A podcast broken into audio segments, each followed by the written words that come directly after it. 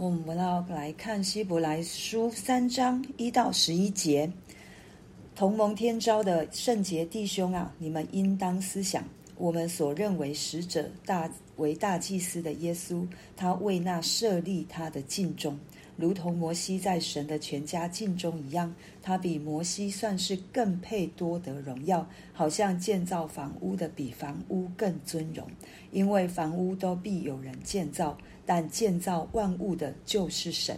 摩西为仆人在神的全家诚然尽忠，为要证明将来必传说的事。但基督为儿子治理神的家。我们若将可夸的盼望和胆量坚持到底，便是他的家了。圣灵有话说：你们今日。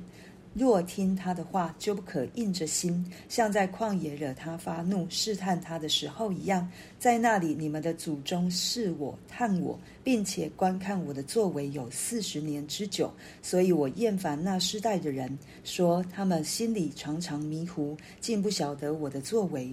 我就在怒中起誓说，他们断不可进入我的安息。我们看到今天。圣经再一次告诉我们，我们是同盟天召的圣洁弟兄姐妹，对我们何等尊贵的身份身份！我们是同盟天召，是上帝呼召我们，是上帝拣选我们，让我们可以别身分别为圣归给他。但就在此时的身份上面，我们也应该要好好的思想我们所认识的这一位使者。这位大祭司耶稣基督，对设立他，耶稣基督为设立他的尽忠，这个设立他的就是天赋上帝。他来到这世上，他在顺服上帝给他的一切的职分，所要做的就是传讲上帝的作为，就像摩西一样。摩西也是在旧约的时候。在神的全家当中尽忠，为让以色列人更深的来认识、带领我们、带领他们、创造他们的这一位、这一位救救赎主。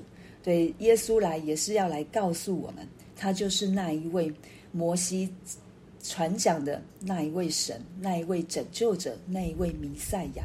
所以，整个看来，摩西跟耶稣。都在尽忠，对，这也是神给摩西非常高的评价，对，他对神是尽忠的。但是摩西跟主耶稣有什么不同？主耶稣仍旧比摩西更为荣耀，因为举了一个例子，就是房屋的例子。对，盖房屋的人一定是比这一个房屋更尊荣。我们看到，呃，有很多名建筑物，我们都会都。虽然我们会去观赏它的外观，会去观赏它的建造的构造的样式，但是我们最终还是会回到说，这是谁建造的？这一个建筑物是出于谁的手？主耶稣就是这样，对，他就是比比房屋更荣耀的那一位。然后仆西呃摩西是仆人，虽然耶稣也是仆人，对，都在神的全家诚然尽忠，但是。耶稣基督还有另外一个更高的位分，是神的孩子。他来是要治理神的家。摩西是在神的家当中，也是被治理的那一个。他在神的家里面来服侍，在神的家里面尽忠。但是神耶稣基督的呃，耶稣神的儿子耶稣基督是来治理神的家。那我们有可夸的盼望和胆量，就要坚持到底。当我们坚持到底的人，我们就是神的家，我们就蒙受耶稣基督的治理。这一些盼望胆量到底是什么？就是我们往前看几节。第十六节就是说，他并不救拔天使，乃是救拔亚伯拉罕的后裔。所以他凡事该与他的弟兄相同，为要在神的事上成为慈悲忠心的大祭司，为百姓的罪献上挽回祭。他自己既然被试探而受苦，就能搭救被试探的人。主耶稣来就是要成为我们的罪的挽回祭，让我们的。可以从罪当中被救拔出来，这是主耶稣一直来告诉我们的，也是所有的见证人一再告诉我们的。再来就是我们在走的这一条成圣道路上面，我们会受苦，我们会有很多不在我们的计划当中的事情发生，但是主耶稣都知道，因为他也曾经被试探而受苦。然后，但所以他能够搭救我们。如果我们在这样的信仰上面，我们能够持守着信心，坚持到底，我们就是神的家。这是神给我们的命定，这是神给我们的福分，这是神给我们的应许。当我们坚持到底，不改变，我们就是神的家。这是何等何等荣耀的！而且我们都是蒙受耶稣基督的治理。可是我们看到希伯来书有一个非常特别的地方，就是当他当他告诉我们基要真理完，他就会告诉我们，我们要警戒，我们要警醒，我们要保持什么样的心，继续的坚持到底。他提了一个旧约，就一样是以色列人的以色列人的例子。圣灵有话说。这也是圣灵每一天都会对我们说的话，就是你们今日若听他的话，就不可硬着心，不可硬着心，如同以色列人一样。原本神要带领他们十一天的路程，就能够进入到迦南地的，得着安息的。可是因为他们的不信，因为他们的害怕，所以他们在旷野绕了四十年。这四十年当中，也一再的悖逆，一再的抱怨，以至于神说：“我厌烦那世代的人。”对，我们在看圣经的时候，不是好像神只是在跟以以色列人说，其实我们在看的时候，神也有很多在提醒我们。如果我们跟他们一样，神也会对我们说：“我厌烦那世代的人。”因为我们常常也是迷糊的，我们也常常不晓得神的作为。所以神就对以色列人说：“他们断不可进入我的安息。”在这四十年当中，是恩典，也是提醒。神也给我们在旷野的恩典与提醒。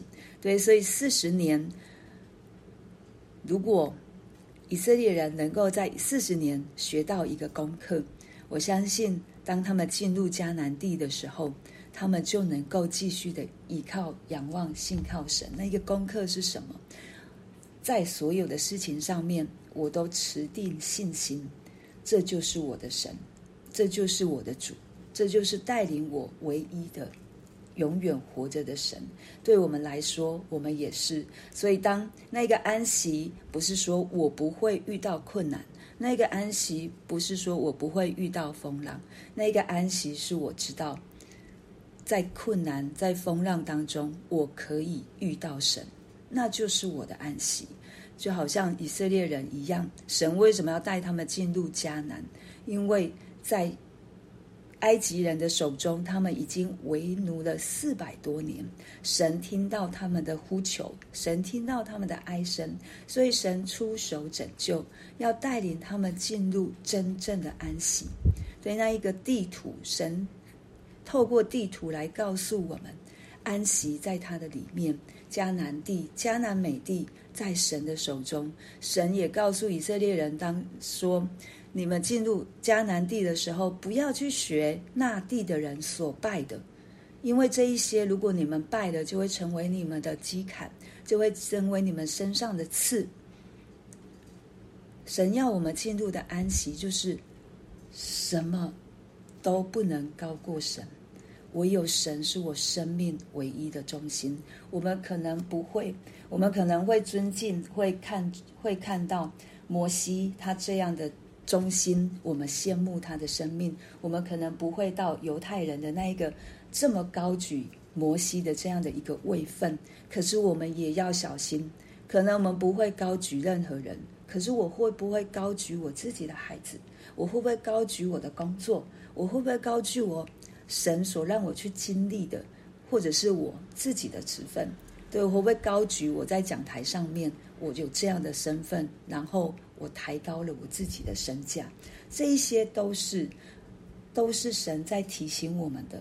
唯有他，除神以外，我们真的别无他神。这要成为我们常常来跟主做的一个立定心志的宣告。除神以外，我不想要别的。除了降服在神当中，我不愿意降服在其他的。我不要受辖制，我要在神里面有真正的安息。因为神让我们可以进入到耶稣基督里面，就是让我们在这生命当中，我们不是没有目标，我们不是没有目的，我们也不是为了生活而生活。我们是为了在耶稣基督里面得着神要给我们的丰盛，给我们的应许，以致我们可以在他的里面真正得着得到安息。这才是神要给我们的，一切都是神附附加，让我们可以去体会，让我们可以去尝到主恩的滋味，更是的可以让我们去预尝我们在天上要怎么样的生活。这神是。神的最大的心志，就是我们每一个人都可以粘在他的身上，都可以紧紧的跟随他，都可以有跟他有亲密的关系，中间没有任何的隔阂。这是神从起初在伊甸园当中就已经放下最深、最深、最深的心意，要让我们明白，在这一条路上，求神帮助我们，我们可以一起。就是去经历这一位神，我们也可以个别去经历这一位神。然后，当我们提起来我们所认识的神的时候，我们就知道，哇，这个神多么的丰富！他就如同在建造建造房屋一样，他是设计师，他是建筑师，他要来建造我们的生命。他已经把我们的生命已经都已经设计好了。都已经有一个蓝图在那里了，我们要跳进去，我们要进入到神的蓝图当中，去活出神所给我们这样的丰盛的生命。为着我们今天所听见的来。